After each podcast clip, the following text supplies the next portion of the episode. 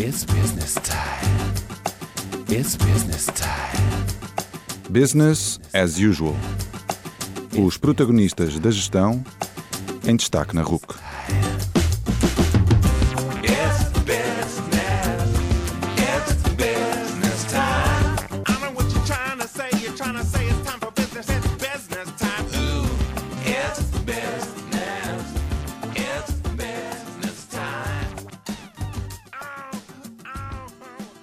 Boa noite e bem-vindos ao Business as Usual, o programa da Rádio Universidade de Coimbra que dá a palavra aos protagonistas da gestão. O meu nome é António Calheiros e neste 11º programa trago-vos Inês Veloso. Inês Veloso é diretora de Marketing e Comunicação da Randstad, uma multinacional que atua na área dos recursos humanos. Ela publicou recentemente o livro Qual é o seu Employer Brand? E, nesta conversa, falamos sobre o livro, sobre o recrutamento, sobre o que as empresas oferecem e as pessoas procuram e também sobre a revolução que está a acontecer atualmente nesta área.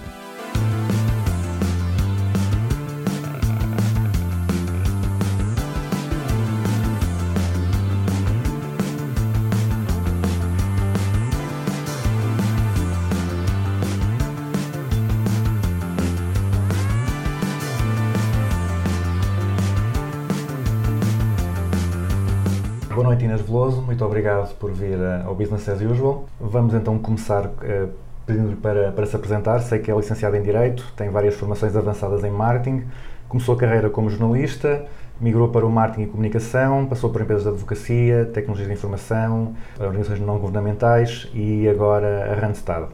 Quer contar-nos um pouco como foi esse percurso, o que é que foi planeado e o que é que surgiu de forma inesperada? Sim, boa noite. Eh, eu acho que hum, o planeamento é feito ah, na altura em que ainda estamos no secundário e depois a partir daí as coisas vão acontecendo ah, e os caminhos vão se seguindo.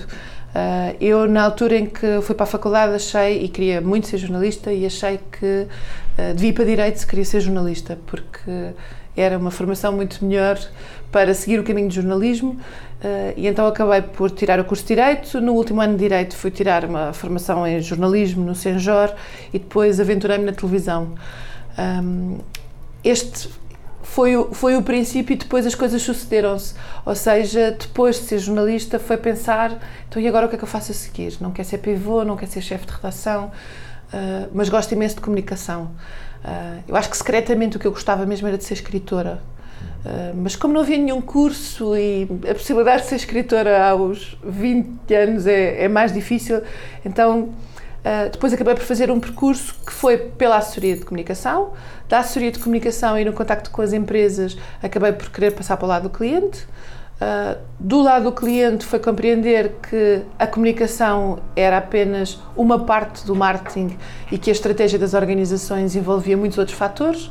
Uh, apesar de já estar a trabalhar na altura no departamento de marketing, achei que fazia todo o sentido fazer a minha primeira pós-graduação em marketing para fazer aqui uma solidificação em termos de conhecimentos. Uh, depois daí tive um desafio em que uh, parece que o, o, os astros se combinam, uh, em que fui convidada para, para arrancar com o departamento de marketing no escritório de advogados, portanto, no fundo, a minha formação base acabou por se juntar àquilo que era já a minha carreira.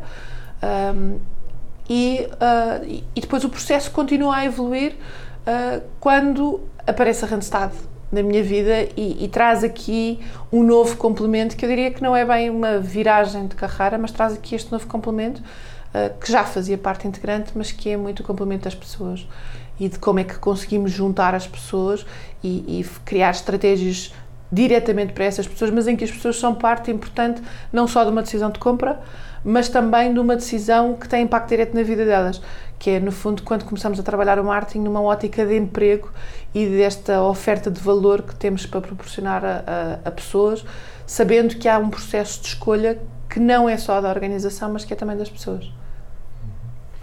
Um, fazer comunicação, lá está, num escritório de advocacia uh, e agora numa empresa de, de recursos humanos, também numa tecnologia de informação, etc., quais é que são as grandes diferenças e o que é que é igual em todos os setores? Eu acho que as grandes diferenças são as especificidades setoriais e, obviamente, um, se pensarmos numa visão muito macro, o que podemos dizer é o objetivo de todas as empresas é atingir o sucesso. Portanto, não há muita diferença de trabalhar de uma empresa para a outra. A diferença é o produto e, e independentemente de ser um serviço, é sempre um produto hum, que nós vamos oferecer àquilo que são os nossos clientes e aquilo que é a própria jornada dos clientes na forma como nós interagimos com eles. E depois existem as especificidades não só da cultura organizacional onde estamos inseridos, mas do próprio setor e da forma como o setor trabalha. Exemplo, no caso das TI, eu trabalhei na Siemens. A Siemens tinha uma estrutura já muito vocacionada para aquilo que eram estratégias de marketing e uh, claramente isso estava interligado com aquilo que era a política de comunicação. Obviamente estamos a falar de uma altura diferente, uh, mas, mas verdadeiramente a empresa estava estruturada e a forma como o marketing se introduzia naquilo que era a própria organização era diferente daquilo que é começar com um departamento numa sociedade de advogados, em que eu me recordo que quando entrei as pessoas perguntavam, ainda por cima tinha colegas, não é? Portanto, tinha pessoas que tinham estudado comigo na, uh, na própria sociedade e as pessoas diziam-me assim: Ah, que bom, estás cá, mas vais fazer o quê? Mas isso é preciso para quê? Um, e é muito interessante porque se nós formos ver, por exemplo, todo o mercado anglo-saxónico já estava muitíssimo evoluído naquilo que era o marketing jurídico. E nós, em Portugal, vimos um, um, um crescer e um proliferar, que foi uma necessidade porque apareceram muitas sociedades de advogados internacionais em Portugal, portanto, já com uma estratégia de marketing e de marca, quando nós ainda vivíamos, em muitos casos, numa estratégia de muito mais doméstica, em que o nome do partner era o nome da sociedade e, portanto, ele é que é verdadeiramente o elemento comercial da sociedade. E na Faculdade de Direito não se ensina a componente que o advogado é comercial, é? Portanto, há aqui uma dificuldade em, em gerir. Ou seja, eu acho que aí a aprendizagem uh, foi muito uma aprendizagem de um, como é que nós conseguimos introduzir numa cultura a componente de marketing e aquilo que é o papel do marketing dentro de uma organização. Mas depois as ferramentas são as mesmas, ou seja, o plano de marketing tem que ser feito, a gestão do budget, identificar aquilo que são os nossos targets, fazer aqui a relação com os stakeholders. E depois nos recursos humanos, eu acho que uh, aqui na componente dos recursos humanos e o, o, o facto de. Uh, na Randstad, o que é que eu senti a maior diferença? Na Randstad, a maior diferença é pelo tipo de produto que nós vendemos.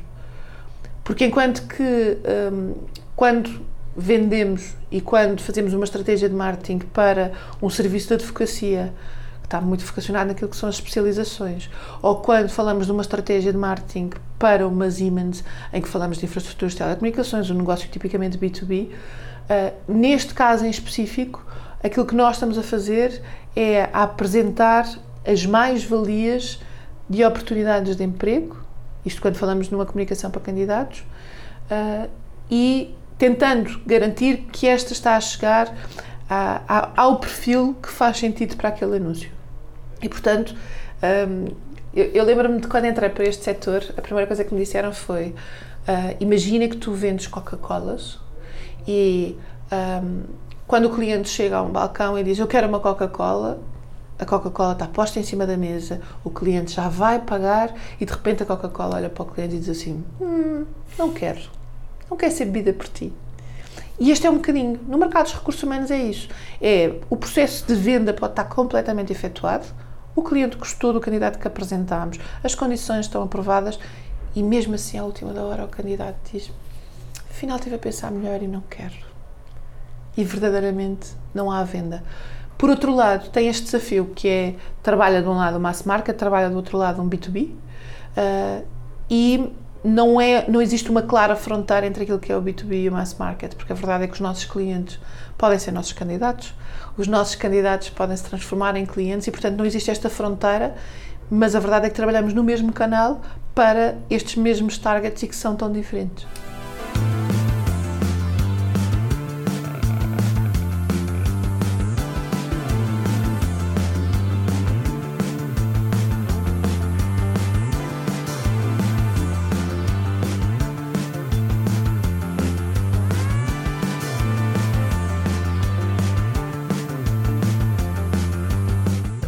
Acaba de publicar é sobre employer branding. Para quem não conhece o conceito, pode explicá-lo de uma forma assim resumida? Uh, sim, eu acho que hum, o, o employer branding uh, é, verdadeiramente pega no conceito de branding e, e identifica naquilo que é o conceito da própria marca uh, o valor que a marca tem enquanto empregador. Ou seja, é, é um conceito recente, porque na verdade só no final do século XX é que começámos a ver os primeiros artigos publicados sobre employer branding e aquilo que conseguimos ver no conceito de employer branding é que as marcas, o comportamento das marcas enquanto marcas de consumo e na forma como falam para os clientes não é igual como falam para os seus candidatos. Ou seja, eu tenho uma identidade enquanto empregador e tenho uma identidade enquanto empresa que presta um serviço ou que disponibiliza produtos. E eu acho que o employer branding tem exatamente este desafio, que é um, percebermos qual é a dimensão da nossa marca e como é que ela comunica enquanto empregador e reconhecermos aquilo que o marketing já reconheceu há muito tempo, quando começámos a falar de marcas, que foi mesmo quando não nos preocupamos com a nossa marca enquanto empregador, já existe uma percepção e essa marca já existe. E por isso não, não podemos estar a ignorá-la e temos verdadeiramente que a trabalhar e perceber o que é que ela já é hoje para perceber também o que é que queremos que ela venha a ser amanhã. E eu acho que este é o, o conceito de employer branding é exatamente isto, é como é que as marcas são vistas enquanto empregadoras. Um, não, e agora falou disso, uh, que no caso da Coca-Cola, né, que o cliente escolhe a Coca-Cola e a Coca-Cola diz não quero. Tá. E também num programa recente com o Paulo Balreira Guerra, uh, falávamos sobre talentos e também estávamos a falar sobre como as pessoas talentosas in, uh, invertiam a relação tradicional de poder entre empregador e trabalhador. Normalmente o empregador é que tem o poder, mas atualmente cada vez mais as pessoas talentosas, as pessoas que têm têm competências que as empresas procuram, têm lá está essa opção de dizer não quero que me bebas, portanto não, não quero trabalhar para ti. Uh, e essa, essa preocupação com o employer branding é o assumir desta alteração da, da relação de forças entre os dois lados? Sim, eu não. Eu acho que o crescente no employer branding tem uh, aqui. Tem, obviamente, um, um, fator económico e social que tem a ver com o facto de as empresas estão a caminhar no sentido em que precisam de acelerar a sua transformação digital, precisam de acelerar a forma como se apresentam aos seus próprios clientes e precisam de competências que as nossas universidades uh, não trabalharam ainda o suficiente, ou seja, não temos mão de obra suficiente com, com, com as competências que são necessárias para as organizações. Vemos esse caso em tudo o que tem a ver com os STEM, é? áreas de ciência, engenharia, tecnologia e matemática, onde temos menos pessoas do que aquelas que são verdadeiramente necessárias para as empresas que estão a atuar no mercado. Portanto, por um lado, há esta. Um, a lei da oferta e da procura alterou-se. E isso, obviamente, tem impacto no mercado. Uh, quando olhávamos para um, para um mercado que estava muito. Uh, nós trabalhávamos focados naquilo que as empresas queriam e a verdade é que neste momento quem tem os candidatos consegue ter as empresas. Portanto, é um mercado que nós consideramos candidate driven em vez de ser client driven. Por outro lado, uh, e eu acho que esta é a maior alteração, uh, e, e, aqui, António, faço aqui um parênteses ao tema do talento. Um, as pessoas talentosas não são necessariamente as pessoas com as competências técnicas mais difíceis de encontrar. Uh, eu acredito verdadeiramente que talento e pessoas é, é, quase exatamente o mesmo conceito. Agora, é uma noção de conceito, muito de talento, muito mais abrangente, uh, porque na verdade uh, as pessoas que a Randstad tem a trabalhar num contact center ou que temos numa indústria ou que colocamos para uma direção de marketing num cliente, todas essas pessoas têm talento. Têm um talento para aquela função. E, portanto, quando nós começamos um, a pensar que houve aqui uma. Há verdadeiramente na parte das technical skills este um, mismatch, ou seja, há uma procura de competências técnicas que não está tão disponível no mercado, mas depois o que muda o paradigma do próprio mercado do recrutamento é o facto da proliferação das redes sociais e destas diferentes gerações. A partir do momento em que eu tenho a possibilidade de dizer e de partilhar a minha experiência enquanto candidato na Randstad e que eu tenha a possibilidade de ir para as redes sociais uh, assumir que trabalho cá e dizer o meu chefe hoje foi péssimo. Eu estou a contribuir para aquilo que é a imagem da marca.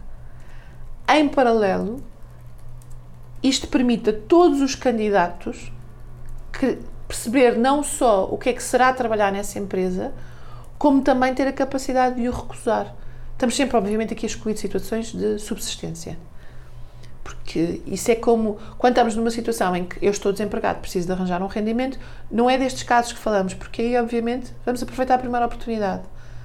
Mas mesmo quando os alunos saem da faculdade, eles escolhem. Eles escolhem porque mesmo se eles tiverem, se não tiverem aqui novamente numa questão de subsistência, há situações em que eles dizem que não querem, pelo que viram, pelo que leram, pelo que percebem do conteúdo de trabalho, pelo que acham que vai ser aquele momento na sua carreira. E esta é uma diferença geracional. É uma diferença que tem a ver, obviamente, com esta proliferação em termos de, de conteúdos e de informação, mas tem também a ver com esta, eu acho que até a autoconfiança das pessoas de perceberem que podem dizer que não. E de não estarmos aqui sujeitos. As próprias empresas. hum, eu ontem estive numa conferência e, e, e um dos oradores dizia: hum, Nós habituámos-nos a ter pessoas passivas. As gerações que hoje têm 50 anos eram passivas nas organizações. Havia os descritivos funcionais e nós cumpríamos o que estava no descritivo. Nós agora não queremos pessoas obedientes. Nós agora queremos pessoas que acrescentem valor aos processos que a organização já definiu. E nós também só queremos isso porque as pessoas, e já percebemos que as pessoas nos dão também isso. E as pessoas, hoje, são elas também que já conseguem falar com as organizações e dizer: olha, eu acho que esta função não me interessa. Eu, no meu livro, conto, conto uma, uma história que eu acho que é muito reveladora daquilo que, que mudou em termos sociais e, e que tem muito a ver com o facto desta transformação tecnológica aconteceu primeiro nas nossas casas e nas nossas vidas e só agora é que as empresas estão a correr para tentar chegar a essa transformação. Um, e, e, e é, é muito engraçado, o, um banco, uma instituição bancária, em regra selecionava sempre os melhores alunos da- das principais universidades de, de economia um, e no, no momento do induction, portanto nos primeiros dias destes alunos, o que eles faziam era levavam-nos ao banco e o dia terminava com aquele momento alto que era ir ao último andar, sentarem-se na mesa com o presidente do banco e conhecerem o presidente do banco. Portanto, não é difícil de imaginar, estamos a falar de uma sala uh, de um presidente de um banco, portanto, com os quadros, com aquele que parece que se ouve o som todo só quando estamos a entrar, não é? Uh, E eu sou geração X, portanto, eu tenho 40 anos, portanto, eu consigo imaginar que se eu fosse para uma dessas, a primeira coisa é o, é o orgulho e a possibilidade de lá estar e, claramente, o silêncio de ouvir o presidente do banco e, e sentir aquela distância. Uh, e então a diretora de recursos humanos que me contava isto dizia: Isto sempre foi assim. Nos últimos anos, e foi há dois ou três anos, eles tinham lá os alunos e o presidente do banco disse como era bom trabalharem no banco, uh, etc. E de repente há uma das pessoas que lá está que tinha sido escolhida e olha para o presidente do banco e diz: Eu acho que não quer ficar cá. Estou a ouvi-lo falar e eu não tenho a certeza de que este projeto realmente se adequa a mim. Porquê que vai para o banco? E o presidente do banco fica meio sem saber como reagir e depois responde-lhe: Esta é a maior diferença. As pessoas reconhecem a sua liberdade, capacidade e, e o facto de poderem perguntar. E nós, empresas, durante muito tempo ninguém nos perguntou nada. Nós dizíamos: é isto que vais fazer, é isto.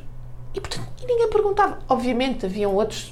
A, lei da oferta e da procura era diferente e, portanto, ninguém se arriscaria porque havia também aqui a, a tal ligação com a, com a sobrevivência que, felizmente, com uma taxa de desemprego de 8,3%, nós neste momento estamos com essa uh, possibilidade de perguntar. Mas, mas eu acho que não tem só a ver com isso. Acho que tem a ver com o facto de a informação está muito mais disponível.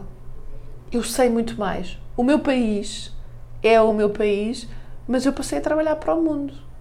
E por isso, aquilo que é a minha competitividade em termos de empregador, com tudo o que se trabalha em termos de remote hoje em dia, com, com o facto de uh, os próprios transportes, uh, as, as companhias aéreas vieram também trazer e abrir este mercado de trabalho. E as faculdades, com o Erasmus, que antes se pensava, se fez. E eu, eu ainda, ainda me lembro, não é? Naquela altura em que se dizia o Erasmus é. Uh, aumenta muito a tua competitividade em termos de perfil. Agora estamos quase no ponto op- oposto. O Erasmus é o must go. Não é? Eu não sou diferente fazer eh, voluntariado fora do país. É claro uma mais-valia, mas não é um elemento assim tão diferenciador. Porque é isso que se espera. Espera-se que exista uma estratégia de carreira na faculdade. Coisa que não acontecia antes. E, e estes jovens e estes millennials que tanto se fala, eu às vezes não gosto muito deste excesso de cat- categorização, mas se quisermos ir aqui pela, pela, por esta parte mais geracionada, que já tem uma internet na vida, na sua vida escolar, estas pessoas questionam. E por isso é que nós temos sites de elevada visibilidade, como é o caso do Glassdoor, que é um site que eu lembro-me que a primeira vez que vi foi. eh, chamaram a atenção numa reunião internacional e fui ao Glassdoor e não havia nada sobre Portugal. Se formos hoje ao Glassdoor, já existe sobre Portugal.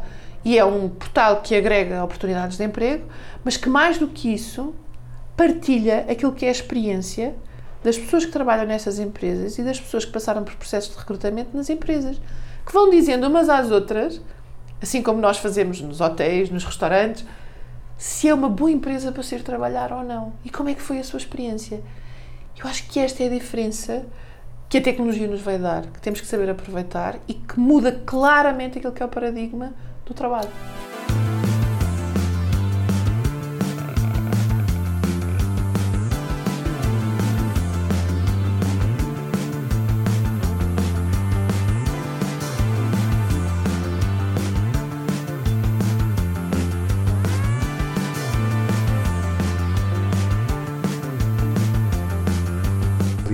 Que estava a dizer há pouco das pessoas com as redes sociais partilharem muito das experiências, eh, isso obriga a que o trabalho de uma, de uma brand manager de uma, de uma empresa, de recrutamento no caso, eh, tenha que ser muito consistente com a realidade. Ou seja, não pode ser como o, o famoso ministro da, da comunicação do Saddam, que dizia que estava tudo excelente, não é? que estavam a ganhar a guerra e se via atrás eles a perderem a batalha.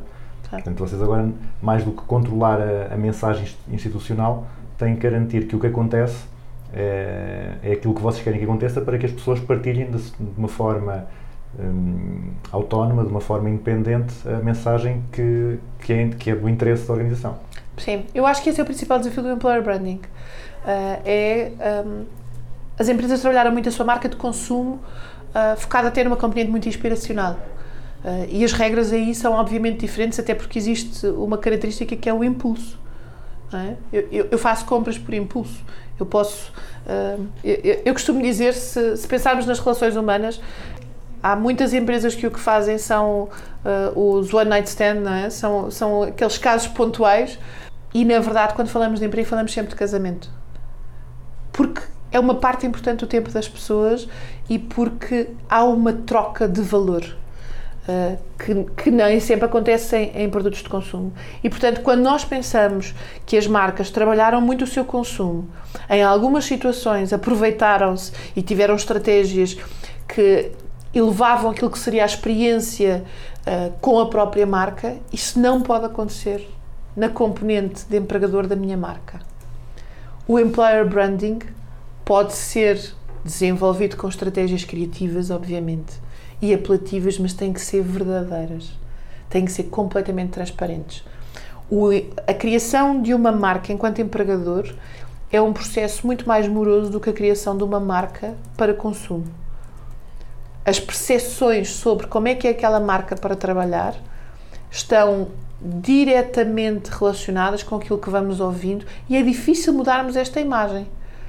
E, portanto, isto significa que as marcas uh, têm que começar hoje a perceber como é que são vistas e com, e com um desafio, que é, têm os seus clientes, que são os colaboradores atuais, têm aqueles com quem se vão relacionando, portanto, este mass market, que precisamos de perceber qual é a opinião, e depois temos aqui um conjunto de stakeholders que obviamente passa por estes principais influenciadores, que é, obviamente são os colaboradores da minha empresa, porque quem trabalha cá sabe melhor do que nunca o que é que é trabalhar cá, e tem as pessoas que saíram. Ou seja, tem aquilo que nós chamamos a jornada do, do, do colaborador, que começa na altura em que ele se candidata e que não termina quando ele sai da empresa.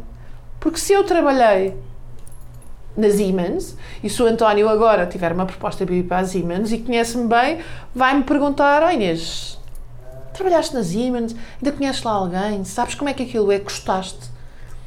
E a minha opinião vai ter provavelmente mais valor do que aquilo que a marca possa escrever nas suas redes ou no seu site ou naquilo que vai acrescentando.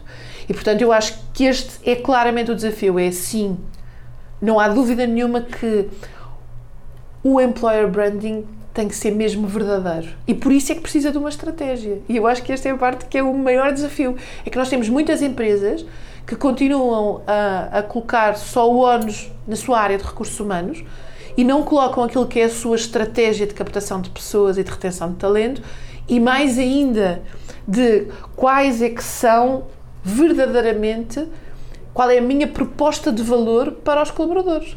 Porque assim como ah, a nossa marca se tem distinguido da concorrência, quer dizer, eu se vender iogurtes, há inúmeros iogurtes no mercado, portanto, o meu iogurte tem que ter alguma coisa, e nós aprendemos isto em marketing, não é?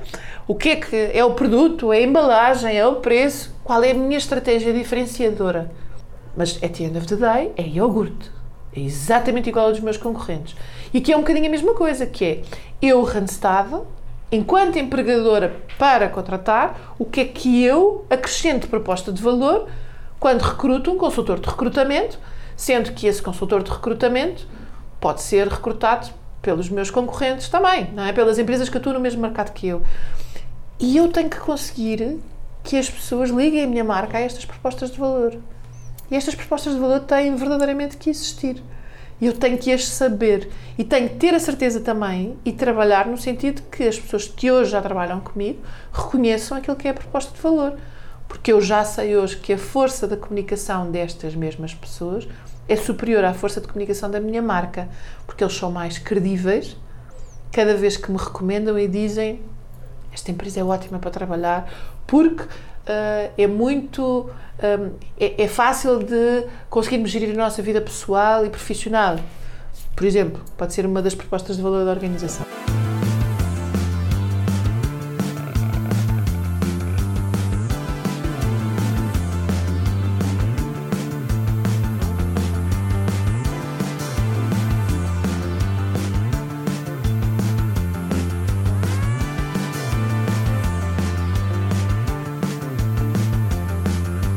É que é a proposta de valor da Randstad? O que é que a Randstad oferece diferente e, lá está, melhor do que as empresas do, as outras empresas do ramo? A Randstad, há cerca de 3, 4 anos atrás, fez o seu EVP, ou seja, fez o seu Employee Value Proposition, a sua proposta de valor para os colaboradores, a nível mundial.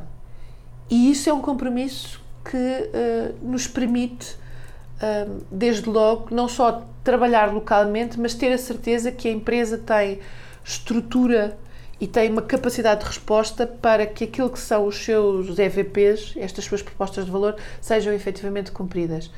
A proposta de valor da Randstad assenta muito sobre o talento e sobre a, a, a capacidade da organização de desenvolver o seu próprio talento interno e esta valorização das pessoas. Não poderia também ser diferente.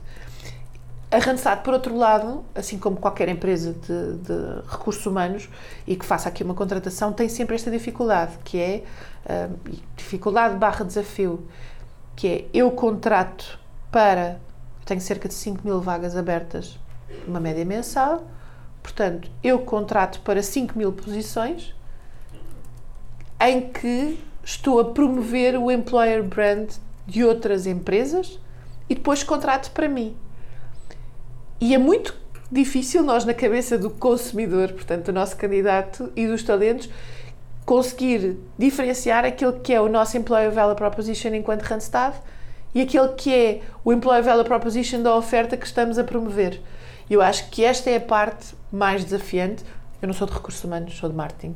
E, portanto, o facto de me ter apaixonado também por este tema é um bocadinho isto, que é o meu... Eu sou utilizadora do meu produto. E como é que eu consigo garantir que a minha marca consegue ter esta notoriedade e ser competitiva? E aqui estou a concorrer. Quando eu, nós, neste momento, por exemplo, temos hum, ofertas para a área de IT. Portugal foi escolhido pela Randstad uh, como para, para receber a nossa Digital Factory. Ou seja, estamos a desenvolver aplicações mobile em OutSystems uh, para todo o universo da Randstad. Um, e eu aqui estou a recrutar para a empresa. Mas cada vez que eu contacto com os candidatos, eles veem muito mais como um meio para chegar ao fim e muitas vezes esquecem-se de que eu também recruto para mim. E, portanto, nós neste momento estamos a desenvolver campanhas de marketing com a nossa equipa de IT interna, promovendo um bocadinho aquilo que é o seu storytelling para que eles também passem esta comunicação do que é que é trabalhar na Randstad. Por isso, o que distingue a Randstad das concorrentes é, se calhar, hoje é capaz de ser hum, das empresas que mais têm preocupado com este tema de como é que eu vou conseguir ter esta identidade enquanto empregador hum, e com este desafio que é não há uma resposta única. Ou seja, estamos aqui a fazer muito desenvolvimento de estratégias. É uma área, uh, mesmo a nível mundial, que podemos considerar de alguma forma recente e é muito interessante vermos que cada vez mais em todas as empresas, aquilo que vamos assistindo é à criação e à necessidade de colocarem uma pessoa para pensar esse tema. Ainda estão todos muito focados em que esta pessoa tem que estar junto aos recursos humanos. Um, eu não sou defensora de que esta pessoa tem que estar nos recursos humanos. Eu sou muito defensora de que esta pessoa uh, tem que estar exatamente naquela fronteira. É? Aqui está o open space dos recursos humanos, aqui está o do marketing, e ela tem que estar ali no meio. Porque tem que ter esta capacidade de trabalhar a marca enquanto marca, mas também reconhecer aquilo que é a estratégia de recursos humanos. E em paralelo com isso, ter uma linha muito direta com a administração para garantir que a administração põe realmente este fator e que não faz os planos estratégicos com tudo o que vai desenvolver, depois põe lá uma rúbrica que são os personal expenses. É? E, e, e acabarmos com esta coisa dos recursos humanos. Sim, são recursos humanos, mas são os mais difíceis. É? E, e eu acho que este paradigma vai se inverter de uma forma muito mais rápida, porque aquilo que nós vemos em termos de, um, de preocupação das empresas, um, e, e, se formos acompanhando, por exemplo, nas, mesmo em redes sociais, formos vendo, as marcas cada vez mais estão a fazer os seus open days, a divulgar uh, que têm ofertas em aberto. Uh, ou seja, coisas que há, não só por causa da crise, obviamente, de 2012, mas mesmo antes, não víamos muito. Estávamos habituados àquelas empresas muito grandes a fazerem isto, mas hoje já vemos outras empresas e cada vez mais a apostar naquilo que é um, um bom exemplo disso. E aqui, baralhando e desorganizando a entrevista, uh, um bom exemplo disso uh, é, por exemplo, o caso da Tesla.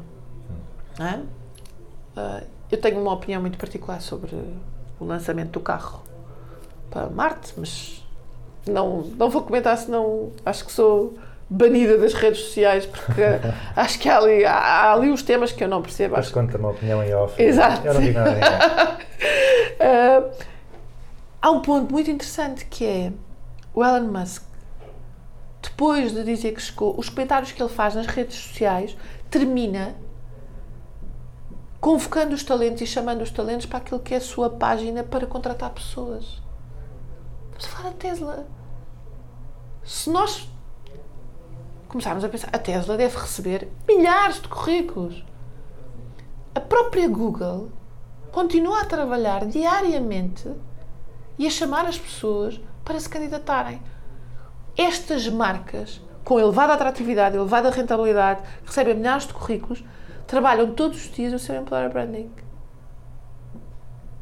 O que significa que a importância das pessoas nestas empresas que são altamente tecnológicas, que vieram revolucionar a nossa forma de viver, continua a ser completamente crítica. E mesmo o Elon Musk chama pessoas e convida-as, se quiserem, e divulga a sua career page. Portanto, eu acho que este é o ponto em que as empresas claramente têm que parar uh, de achar que a área dos recursos humanos querem chamar assim, façam um rebranding. Não, não é, aqui não é o tema, não é?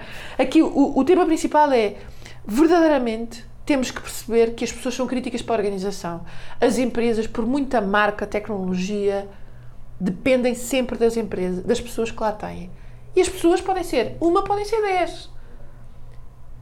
E estas pessoas é que fazem a organização. Estas pessoas têm uma capacidade não só de desenvolver aquilo que é o negócio, mas mais ainda de construir a marca e de lhe dar aquilo que é a sua identidade e o seu ADN. E de a fazer crescer. E tem um poder ainda maior do que a própria marca quando comunica de uma forma mais institucional. E, portanto, eu acho que este é o grande desafio das empresas. Não é só ah, atrair e reter, mas depois a seguir ah, não estamos muito preocupados como é que gerimos as pessoas. É verdadeiramente olhar para as pessoas e cada vez que fazemos um planeamento estratégico, percebermos quais são as pessoas que eu preciso aqui em termos de soft skills, quais são as pessoas que vão ser críticas para eu verdadeiramente conseguir atingir este objetivo.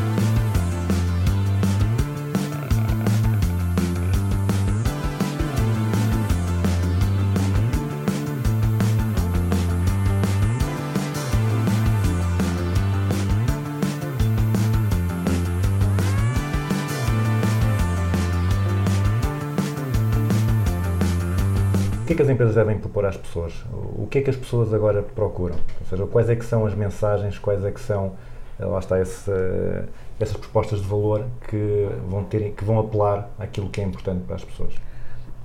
No estudo que fazemos do, do Randstad Employer Branding, temos aqui um conjunto de, eh, de fatores que as pessoas identificaram como sendo mais estratégicos. E, obviamente que depois, consoante a idade, e eu acho que aqui voltamos ao.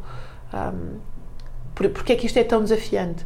Que é consoante a idade, o género, as habilitações, as pessoas e até as zonas do país, a, a região geográfica, as pessoas depois dão mais importância a outros fatores. Mas existe aqui sempre alguma coerência, por assim dizer. Se formos apontar para as médias, o que é que as pessoas valorizam? As pessoas valorizam ainda nesta fase a estabilidade dos projetos que lhes são apresentados.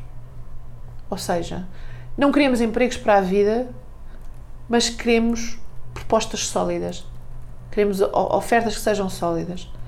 Por outro lado, e tem sido um, um crescente naquilo que é a importância das, dada pelas pessoas e que eu acredito também que tem- esteja muito relacionado com aquilo que é toda esta transformação tecnológica, nós hoje conseguimos estar 24-7 com os nossos equipamentos. Com, portanto, o conceito de horário de trabalho é um conceito claramente em desuso, não é?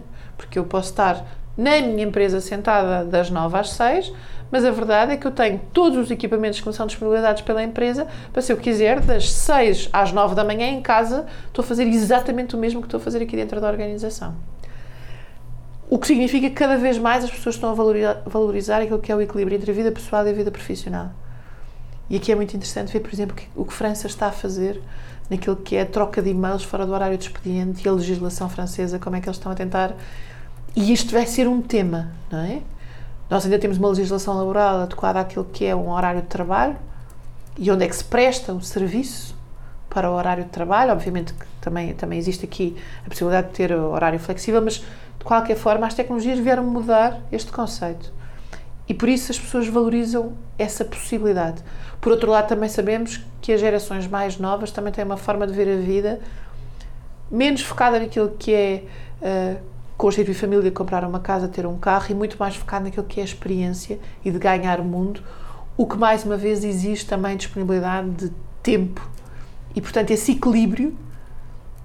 E, e eu tenho essa experiência pessoal. Eu lembro quando comecei a minha carreira, a última coisa que me preocupava era o horário de saída. Eu queria mostrar que conseguia e estava sempre disponível e bora lá. E hoje, quando eu recruto pessoas, e tenho pessoas da minha equipa, eu sei que a partir ali das 6 horas eles não têm problema de pontualmente ficarem, mas é pontualmente. Eles não estão errados. Eu venho de uma cultura diferente, mas eles não estão errados, eles estão certos. Porque a verdade é que eu tenho que dimensionar a minha equipa para aquilo que são as tarefas existentes para um horário de 40 horas. Não, isso é, por acaso, é.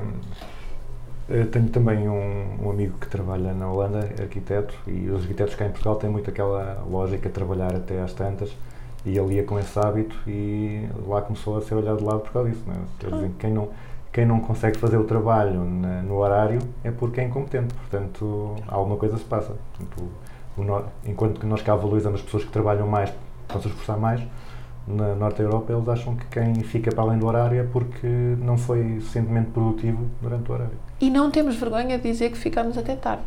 Até temos orgulho. Até temos orgulho. E devíamos tê-lo. E eu acho que estas novas gerações vêm-nos trazer aqui um bocadinho este conceito de. São seis, quer dizer. Se eu não consigo.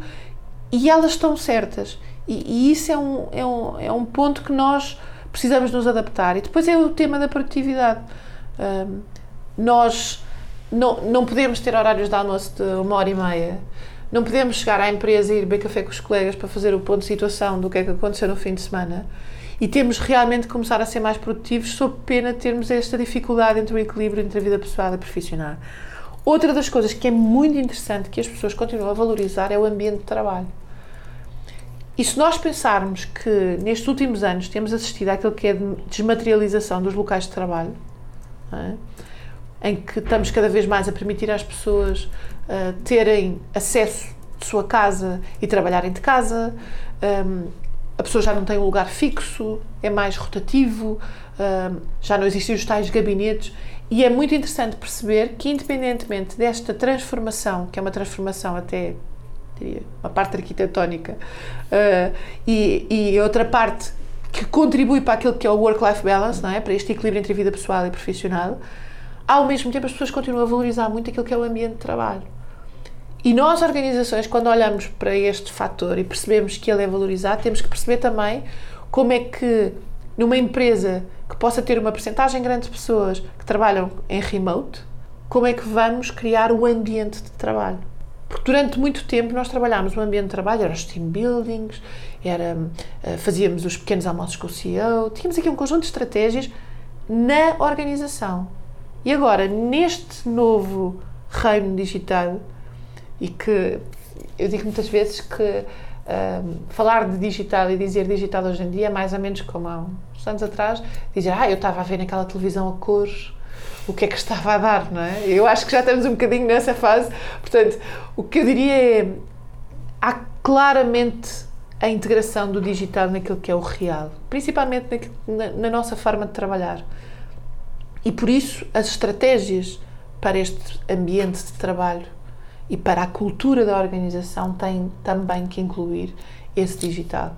E há um conjunto de coisas, quer dizer, desde as apps de gamification que já trabalham mais esse campo, como conseguirmos ter aqui estes momentos em que as pessoas, por muito longe que tenham, sintam aquilo que é o ambiente, porque o ambiente não é mais do que a cultura eh, da organização. Eu diria que esses, esses são claramente os três elementos principais que têm vindo a ser considerados, e até de uma forma muito global, especialmente na Europa, como os principais fatores que as pessoas têm em consideração quando vão trabalhar para uma empresa e que levam a que haja uma retenção dos colaboradores e esta capacidade de atrair.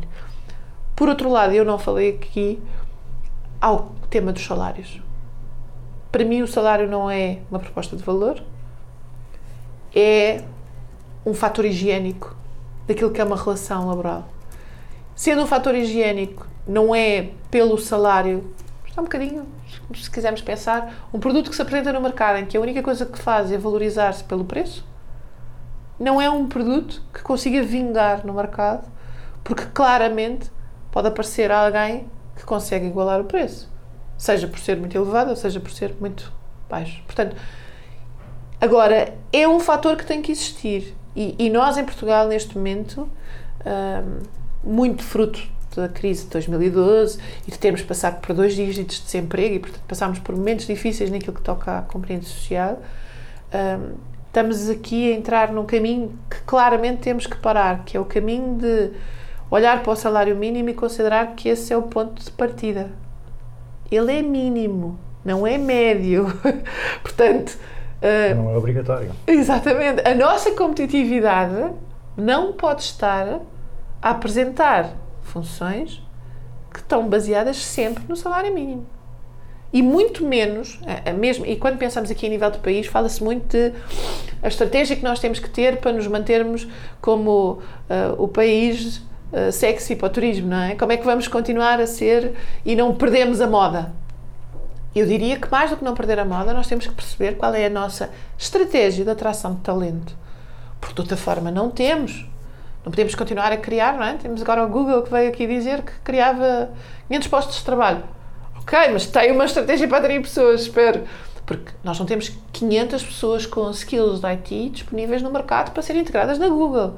Ou então, vamos tirar 500 pessoas que estão a trabalhar nas outras organizações em Portugal e então as outras precisam, não é? Portanto, Portugal tem que ter uma estratégia e não pode correr o risco da estratégia associada a trabalhar em Portugal estar relacionada com os salários. Isso não é uma proposta de valor. É uma proposta de valores que é parte integrante de uma relação laboral.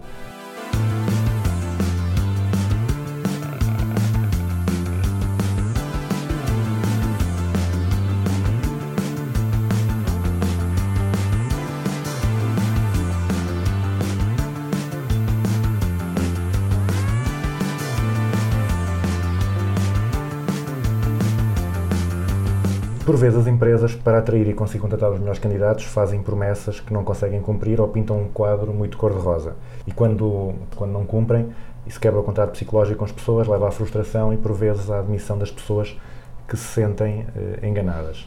Duas questões sobre isto. Primeira, as, as empresas têm noção da importância eh, ou dos impactos de não prometerem aquilo que cumprem? Têm, têm noção de, do que é que isso acarreta para as pessoas? E a segunda questão, como é que isto, como é que vê essa realidade em Portugal? É uma coisa que acontece muito ou pouco, está a reduzir ou está a aumentar? Eu acho que as empresas, durante muito tempo, não estavam muito preocupadas com isso. Acho que, também com esta alteração de paradigma, acho que hoje essa já é uma preocupação. E acho que aprendemos aqui, hum, os maus momentos também nos trazem lições. E, e acho que aprendemos uh, muito e que as empresas aprenderam muito uh, quando se viram obrigadas uh, a reduzir o número de pessoas que trabalhavam na organização e perceberam aquilo que é o impacto de pessoas que trabalham connosco e que saem da organização. E, o, o despedimento tem um impacto não só para a pessoa que é despedida, mas também para a empresa. Quem fica na empresa e vê alguém ser despedido tem sempre, é um bocadinho como aquela reação que é quando nós conhecemos alguém, pode até não ser uma pessoa muito próxima, que morre, lembramos-nos que somos mortais.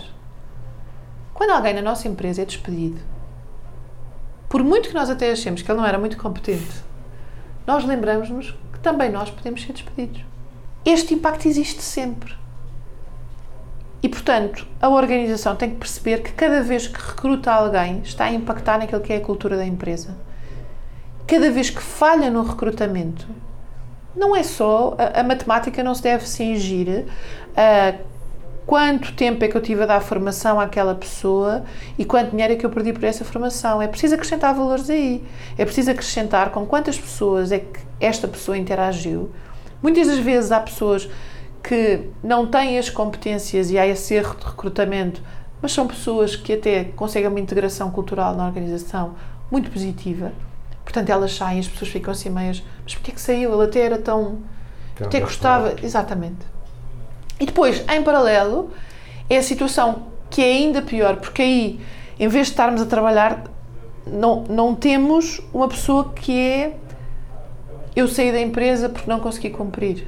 não é? A empresa despediu-me porque achou que eu não tinha. Não é. A empresa prometeu-me isto e não me deu. Eu vou ser um detractor eu vou pôr em causa aquilo que é a imagem da organização. E, portanto, eu acredito que cada vez mais as empresas estão a perceber e estão a atuar de uma forma muito. hum, muito mais transparente e não prometem aquilo que não vão cumprir. Também porque qualquer pessoa que passe por uma experiência dessas é um potencial interlocutor que pode gerar situações de crise. Portanto, existe essa sensibilidade. E por outro lado, o impacto que tem fica dentro da organização. Não se elimina quando esta pessoa sai da organização. E, portanto, eu acredito que isto cada vez mais sejam situações pontuais. Ou assim o espero, e espero, acima de tudo, que as empresas, agora com esta nova hum, necessidade de fazerem as suas campanhas de recrutamento e de trabalharem aquilo que é o seu employer brand, não o façam de uma forma que não é verdadeira e que não é real porque senão vão ter aqui uma, uma, uma situação complicada na gestão da sua marca.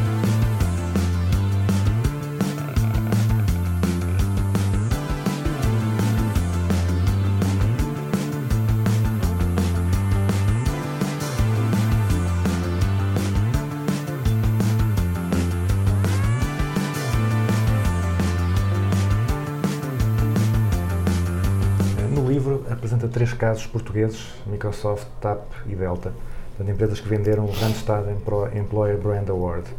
Como é que foram atribuídos esses prémios e o que fazem estas empresas de tão especial a este nível? Os prémios, bem, falando um bocadinho, ah, a Randstad há 18 anos ah, arrancou na Bélgica com um estudo de employer branding. Ah, e acima de tudo, o que é que quis fazer? Quis perceber qual é que era a percepção da população ativa do país face àquilo que eram os principais empregadores. Ah, nós temos esse estudo há três anos. O estudo é feito, nós enviamos, ah, compramos a base de dados de quais é são as empresas com o maior número de empregados.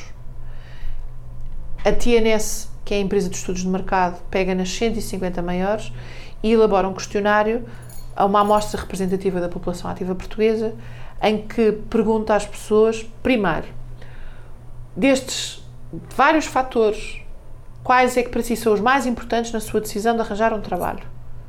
E, portanto, no fundo, tem uma listagem grande de EVPs e as pessoas identificam qual é que consideram como mais relevante na sua decisão de emprego.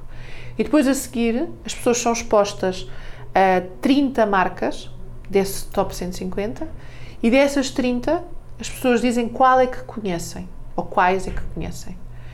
Das que conhecem, é-lhes perguntado em qual dessas é que gostaria de trabalhar.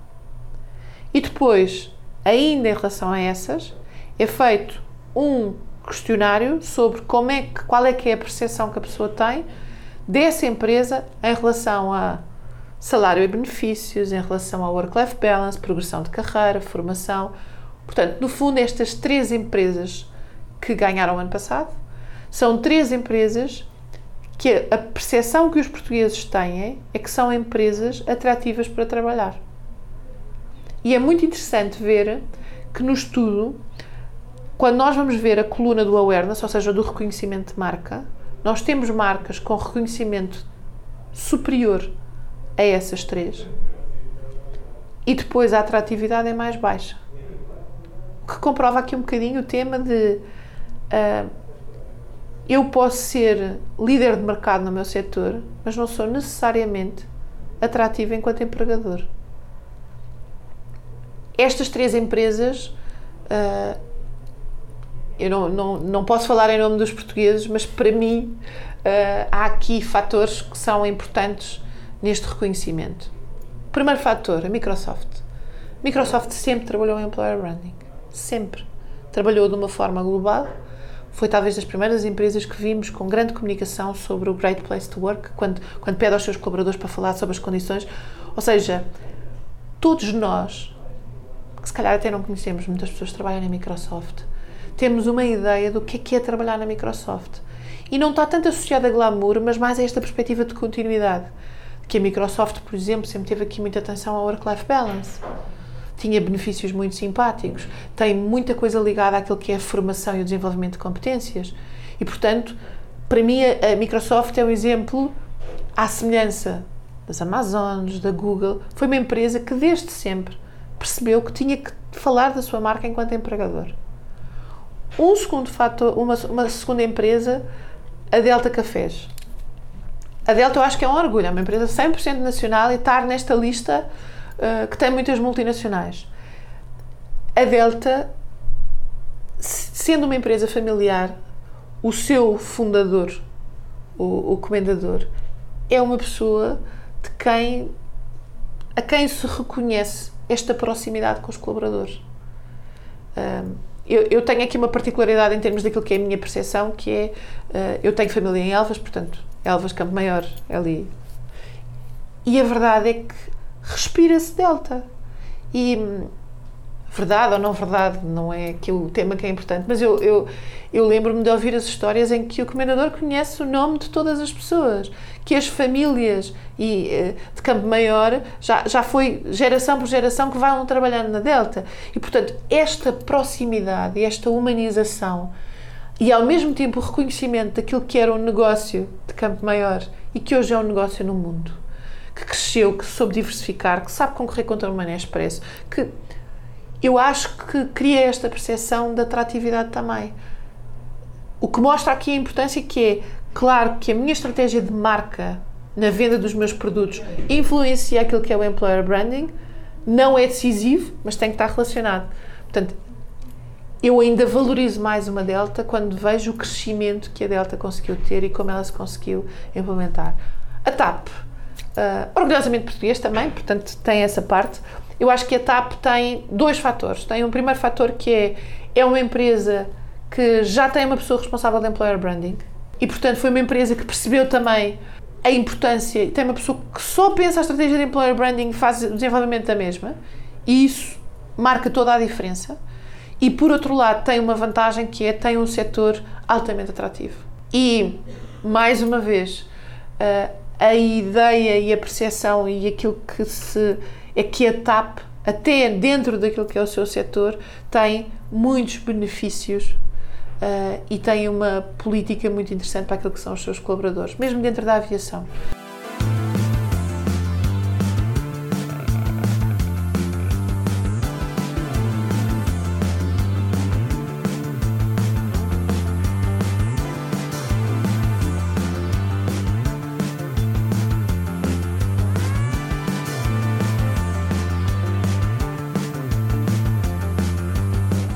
Agora para, para questões eh, mais pessoais, falando sobre Inês, como é que é a sua personal brand?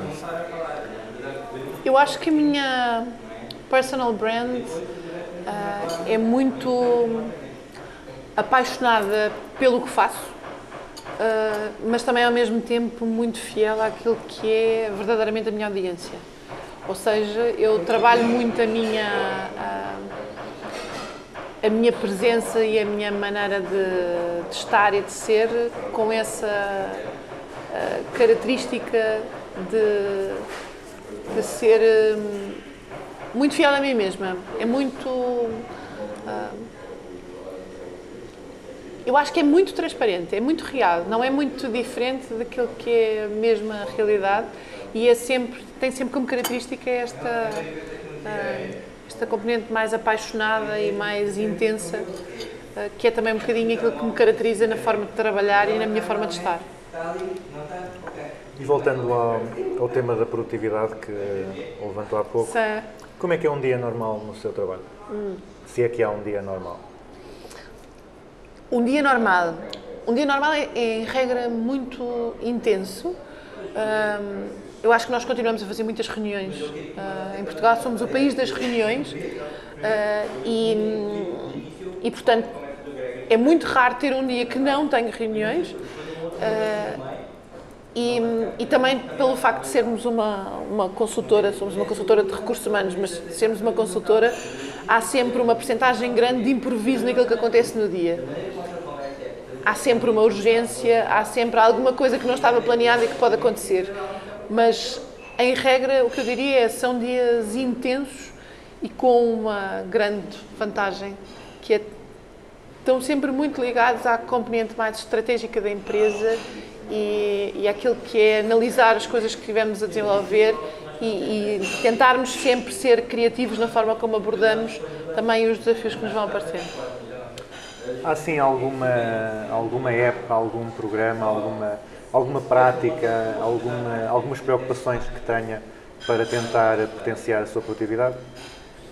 Sim, eu acho que verdadeiramente ainda não encontrei a, a- a metodologia certa para ter a certeza que tinha sempre tudo alinhado e que não perdia ah, nada de, de projetos. Ah, ou seja, eu neste, neste momento nós, nós trabalhamos com, com Google a nível profissional e ah, em termos de ferramentas colaborativas eu acho que já existem boas soluções e, e por isso o facto de cada vez mais trabalharmos com documentos que estão partilhados numa drive, com acesso a toda a gente, em toda a gente pode trabalhar sobre o mesmo documento. Eh, e o facto de podermos ter o plano de marketing com aquilo que são as ações estratégicas também num, num dashboard em que toda a gente pode ir consultando no desenvolvimento dessas mesmas ações e consegue ir incluindo também aquilo que se vai eh, desenvolvendo, acho que é uma boa prática. Ahm, chegámos a utilizar o Trello como app, Uh, também é uma boa aplicação em termos de gestão de projetos, mas como o objetivo é integrar a equipa toda e nós utilizamos muito o Drive e esta partilha em termos de Drive, essa é talvez a, a- a ferramenta que eu mais recomendo. Acho que precisamos ainda, e tenho como objetivo, conseguirmos melhorar aquilo que é a nossa utilização do e-mail.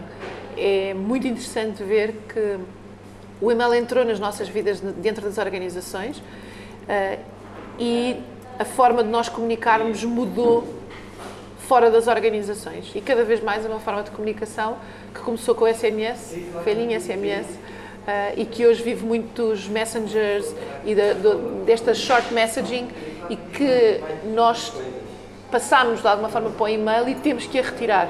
Ou seja, temos cada vez mais de, de utilizar, nós utilizamos, por exemplo, os Hangouts da Google ah, e temos garantidamente que utilizar mais essas ferramentas de chat para aquilo que é conversa curta e não ter e-mails que fazem com que sejamos pouco produtivos a dizer, por exemplo, obrigado.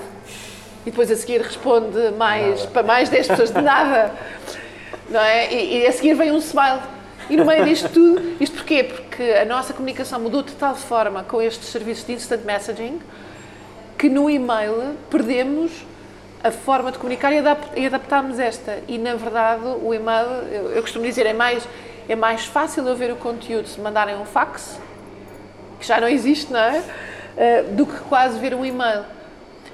E eu acho que este é o caminho que temos que fazer, mas estas ferramentas colaborativas são garantidamente uma boa solução.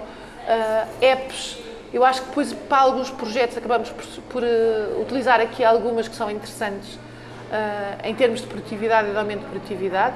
Eh, é esse exemplo do Trello, há ferramentas também, há apps muito interessantes que estão ligadas àquilo que é a definição da jornada para se conseguir fazer uma- um, um framework na, na definição da jornada do cliente e do candidato, mas de qualquer forma as próprias ferramentas mais básicas de Google funcionam muito bem com a questão da partilha.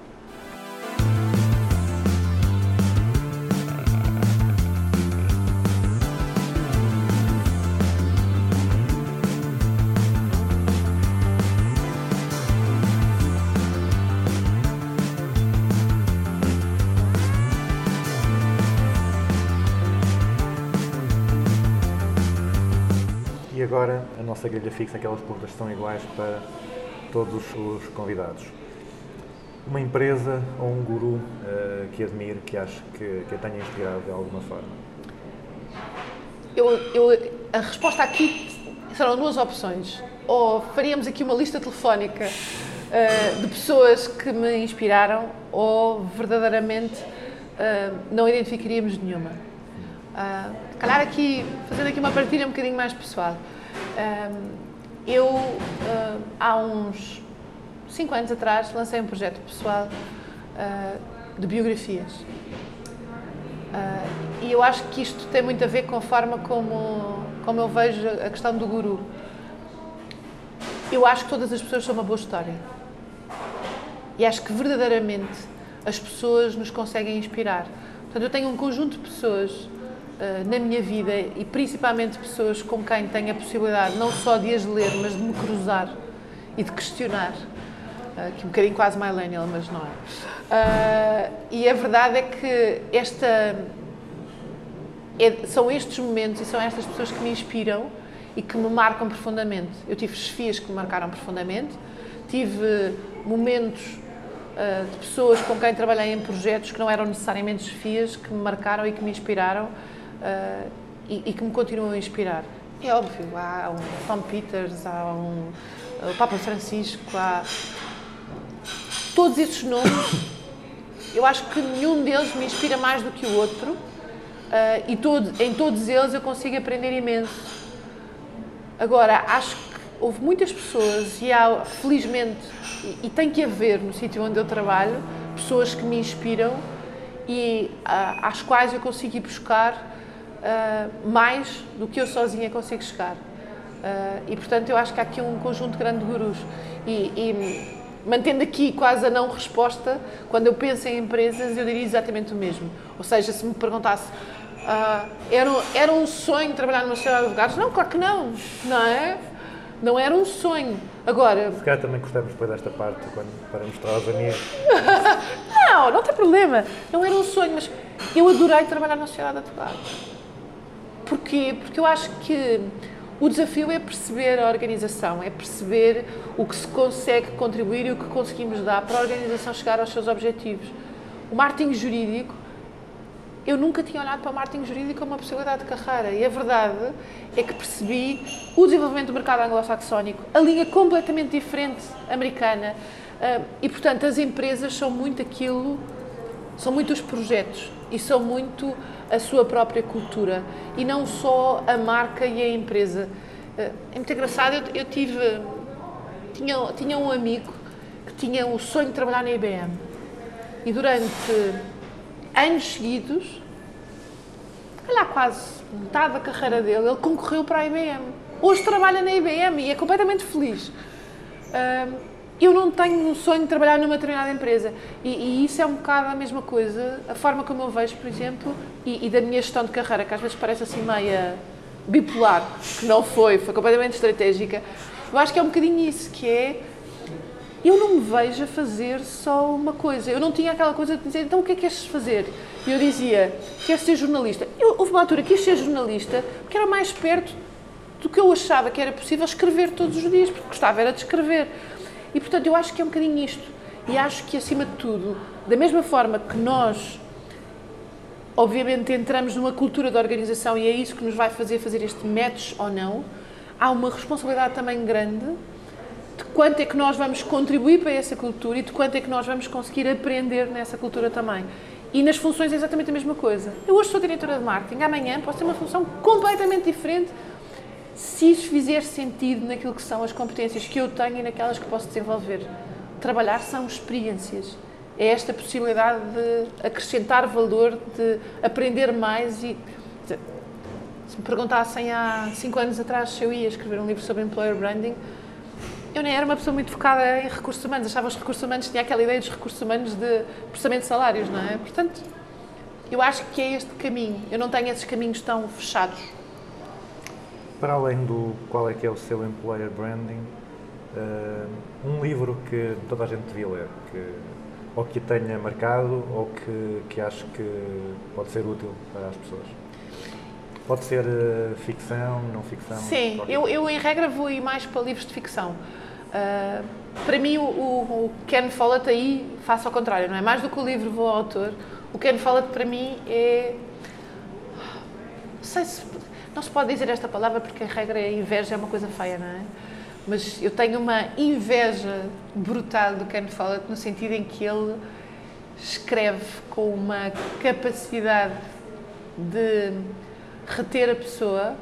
Ah, ele tem um background jornalístico e eu acho que se nota claramente, mas com uma capacidade de contar histórias e de nos envolver nas histórias. Eu, eu não sou minimamente apaixonada por um estilo de romance histórico e a verdade é que a trilogia do Ken Follett é é uma obra-prima na forma como está escrita, como ele consegue, com um número de personagens completamente hum, exagerada até. Uh, são cinco famílias diferentes e são cinco famílias com muitas personagens e consegue intrincar as histórias relacionando com todos os factos que estão a acontecer, porque no fundo é a primeira eh, e a segunda guerra e depois o pós-guerra. E portanto ele consegue intrincar a história e consegue sem três volumes fazer ali uma é, é, é, é muito difícil e, e eu depois de ter feito esta experiência de escrever o livro, escrever o livro é uma, é uma viagem, é um desafio. ah, não nos perdemos. É muito mais fácil escrever artigos de opinião, é muito mais fácil escrever 5 mil caracteres do que escrever um livro. Ah, até porque chega uma altura que nós quase que nos enjoamos um bocadinho de nós próprios. Há capítulos em que nós estamos a delirar, há outros em que ah, queremos ser surpreendidos e não podemos porque somos o autor, portanto temos que dar seguimento. E depois há ainda os outros em que aquilo está a ser verdadeiramente chato, mas que temos que falar e que faz sentido naquela ligação. Eu acho que a capacidade de ah, contar a história de cinco famílias, introduzindo aquilo que são factos reais e que, que- e ter essa capacidade de o introduzir sem perder o romance da própria história e a caracterização das personagens, eu tenho a perfeita noção de que, que os conheço a todos. Um, e eu tenho aqui uma inveja e uma admiração pelo facto dele realmente conseguir isso. Os de espionagem dele menos, mas claramente os dois livros da guerra, eu estava a dizer trilogia, mas a trilogia é, do- é outra obra dele, os dois livros ah, são são para mim uma obra-prima naquilo que é a capacidade de escrever. Depois tenho. Eu acho que há muitos. hum, eu acho que a frustração dos livros é que nunca se consegue escolher só um. E ao mesmo tempo nunca se leu todos para poder estar a destacar um de uma forma de consciência tranquila, pelo menos. Ahm, e por isso eu acho que, é- que se escrevem coisas muito boas. Eu, eu não, não sou muito de best-sellers, aqui neste caso do Ken Follett é um, é um caso excepcional. Sou muito mais. ahm, sou, muito, sou muito ligada a títulos, compro muito pelo título. Já tive más surpresas, mas compro muito pelo título. Ahm, e gosto muito de fazer o processo de pensar como é que o escritor conseguiu chegar àquela história. Hum, e um conceito ou uma prática de gestão que veja mal compreendida ou mal aplicada por pessoas ou empresas? Eu acho que as pessoas veem, aplicam mal o conceito e a prática da comunicação. Ahm, primeiro, porque a comunicação nas organizações e até por causa das ferramentas que existiam era muito mais informação do que comunicação. Segundo, porque hoje a comunicação tem aqui um, ah, uma responsabilidade, é culpada de tudo e de nada. Ah, e não é necessariamente assim. E por outro lado, pensar que toda a gente sabe fazer comunicação é um erro. Comunicar. Bem, e eu, eu aqui faço um meia-culpa. Eu, eu houve uma altura de- durante a minha carreira que pensei qual era a minha proposta de valor. Além de uma pessoa criativa, uma pessoa com experiência, mas se eu não olhasse para as technical skills, o que é que era a minha proposta de valor? O que é que verdadeiramente me diferenciava de uma pessoa que tivesse o mesmo percurso académico que eu? E foi nas empresas que eu percebi que o que realmente me diferenciava era a componente da comunicação.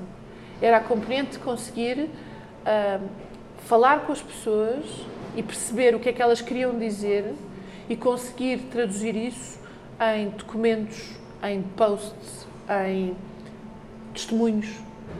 E isto eu acho que ah, é algo que as empresas têm que dar maior valor. Uh, historicamente, as empresas começaram por ter departamentos de comunicação que estavam muito focados em media relations, na comunicação externa, depois começámos a ter mais a comunicação interna e depois houve quem achasse que a comunicação interna podiam ser os recursos humanos a gerir, com pessoas de recursos humanos, mais uma vez voltamos aqui ao tema de a comunicação é verdadeiramente complexa, mas é um garante daquilo que é uma boa prática de gestão e que reduz brutalmente o, o número de reuniões que é necessário ter ah, e melhora tudo aquilo que nós queremos que seja a imagem da nossa empresa, o desenvolvimento de projetos e a produtividade. Portanto, eu acho que há uma prática de gestão que tem que ser melhorada, que é aproveitando todas estas ferramentas de comunicação que hoje estão na disponibilidade, garantir que temos pessoas que trabalham mesmo essa comunicação naquele conceito mais básico mas que é muito difícil, que é identificar quem é o emissor, identificar quem é o receptor e garantir que se passe uma mensagem. Isto parece básico demais para ser verdade, mas é exatamente isto. E é muitíssimo difícil nas organizações. Um conceito ou uma prática sobre o qual tenha mudado de ideias, que antes não achasse que era uma coisa e depois passou a achar outra, ou que não gostasse e depois passasse a valorizar, ou que antes achasse que era muito importante e depois passou a achar que, que isto afinal não é assim tão relevante quanto eu pensava. Eu acho que aquilo que eu mudei mais e que, e que é, acima de tudo, conseguir quantificar tudo o que faço. E isso eu acho que é a parte mais. onde eu mudei mais. Ah, quando trabalhava a comunicação, menos a parte de marketing. O marketing já tem mais measurement, porque também está muito ligado aqui à parte do consumo. Mas se pensarmos numa componente mais de marketing institucional e o awareness da marca, nós temos tendência para não fazer a quantificação. Ah, e, é, e é verdade, há, há ações que são muito difíceis de quantificar, mas temos que conseguir tirar esse analytics e temos que conseguir tirar essa quantificação. Temos que conseguir medir. Tudo o que nós fazemos tem que ser possível de ser mensurável. Se não é mensurável, não existe. Ah, e portanto eu acho que essa foi era aquilo que eu menos fazia e, e na eu lembro-me quando trabalhei em agência de comunicação quando ah, o, o media relations fazia ali uma quantificação ah, só mais nos, nos artigos publicados pouco naquilo que se fazia e que se ia produzindo e que também está ligado a esse ecossistema e hoje faço muito mais aquilo que é essa quantificação todas as ações têm que ser quantificáveis, têm que existir KPIs, têm que existir objetivos e nem que seja uma métrica de eu vou considerar que se fizer esta ação posso vir a ter um impacto de 5% nas vendas disto, isto e aquilo. Eh, e aí há muito benchmark que hoje se pode fazer dentro daquilo que são empresas de serviço e empresas de consumo, mas tem que existir. Essa também é a forma de nós não só nos autoavaliarmos, mas do nosso trabalho ser avaliado quando não é aquele trabalho em que se contabilizam as vendas.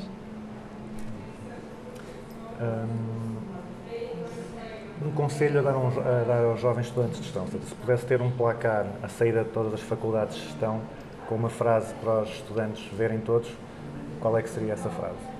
A frase é: Sabes qual é a tua estratégia? Ponto de interrogação. Eu diria que todos os estudantes de gestão e todos os estudantes têm que ter uma estratégia. E a estratégia passa por sabermos claramente qual é o próximo passo que queremos dar. Não precisa de ser o passo até do que é que queres ser quando fores grande, porque o grande é muito longe, é lá ao fundo. Mas garantidamente o próximo eu tenho que saber. Porque eu hoje tenho que estar a trabalhar para hoje, mas também para o próximo. Tenho que estar a semear para o próximo. Há passos que eu só consigo dar se começar a trabalhar neles hoje. E isso passa por, desde as disciplinas que eu vou decidir fazer na faculdade, como é que eu vou contar a história, a minha história académica, como é que vai ser contada. Cada vez mais é essa história que vai valer face àquilo que são as notas. Ou se forem as notas, então eu tenho que garantir que as minhas notas são mesmo as melhores. E então vai ser essa a minha proposta de valor, vai ser esse o meu valor acrescentado. Eu acho que os estudantes hoje têm uma vantagem enorme. Eu, quando estava na faculdade e quando estava no secundário, concorria a imensos concursos. Concorri a imensos concursos de escrita. Uh, fui jovem jornalista do Centro Nacional de Cultura, concorri aos vários concursos. Representei Portugal na Cimeira Europeia em Edimburgo.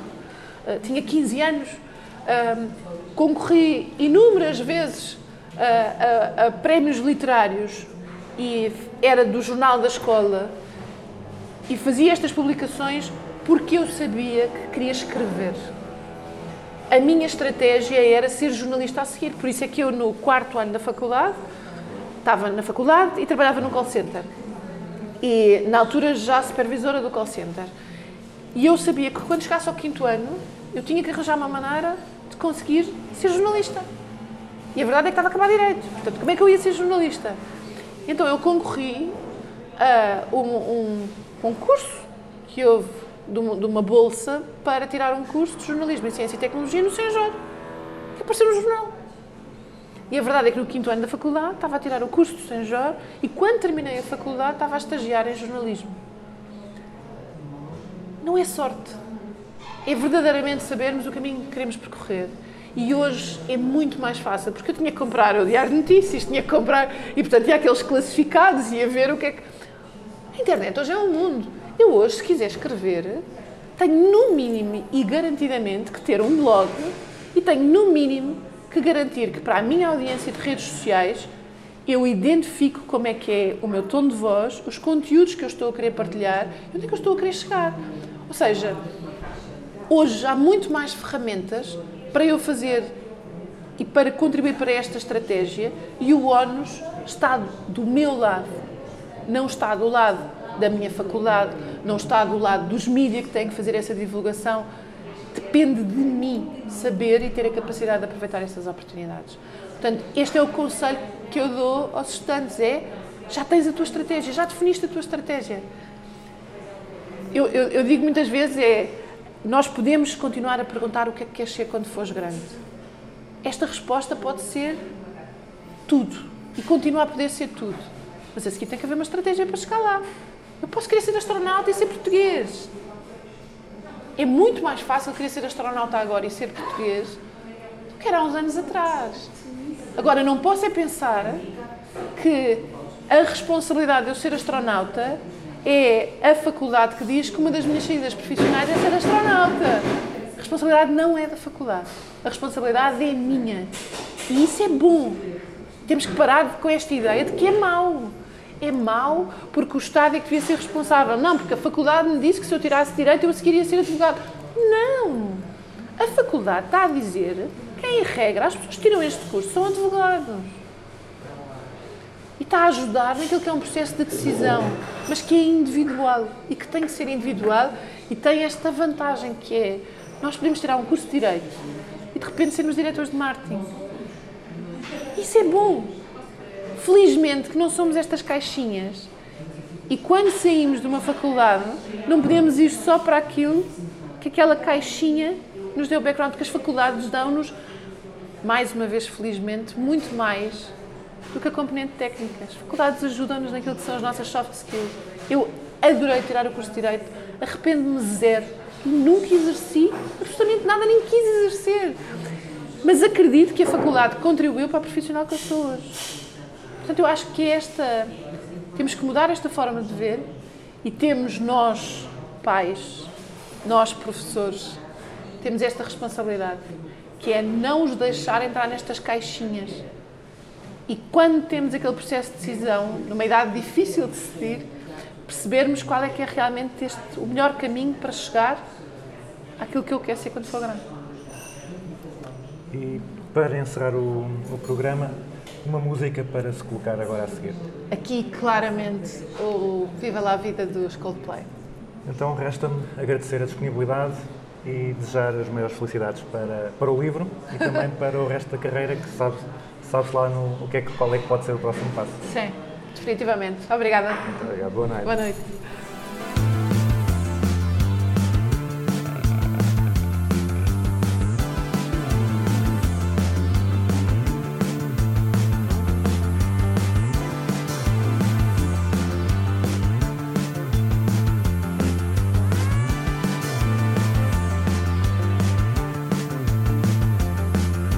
Encerramos assim o 11º Business as Usual.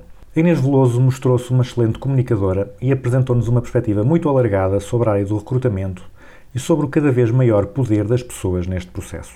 Para os nossos ouvintes estudantes, julgo que terá sido um programa com muito para refletir e com muitas ideias para poderem tomar as rédeas da sua carreira futura. Por hoje, ficamos por aqui. Não percam mais um Business as Usual daqui a duas semanas. E agora, escutem a música escolhida por Inês Veloso. Viva lá a vida, dos Coldplay.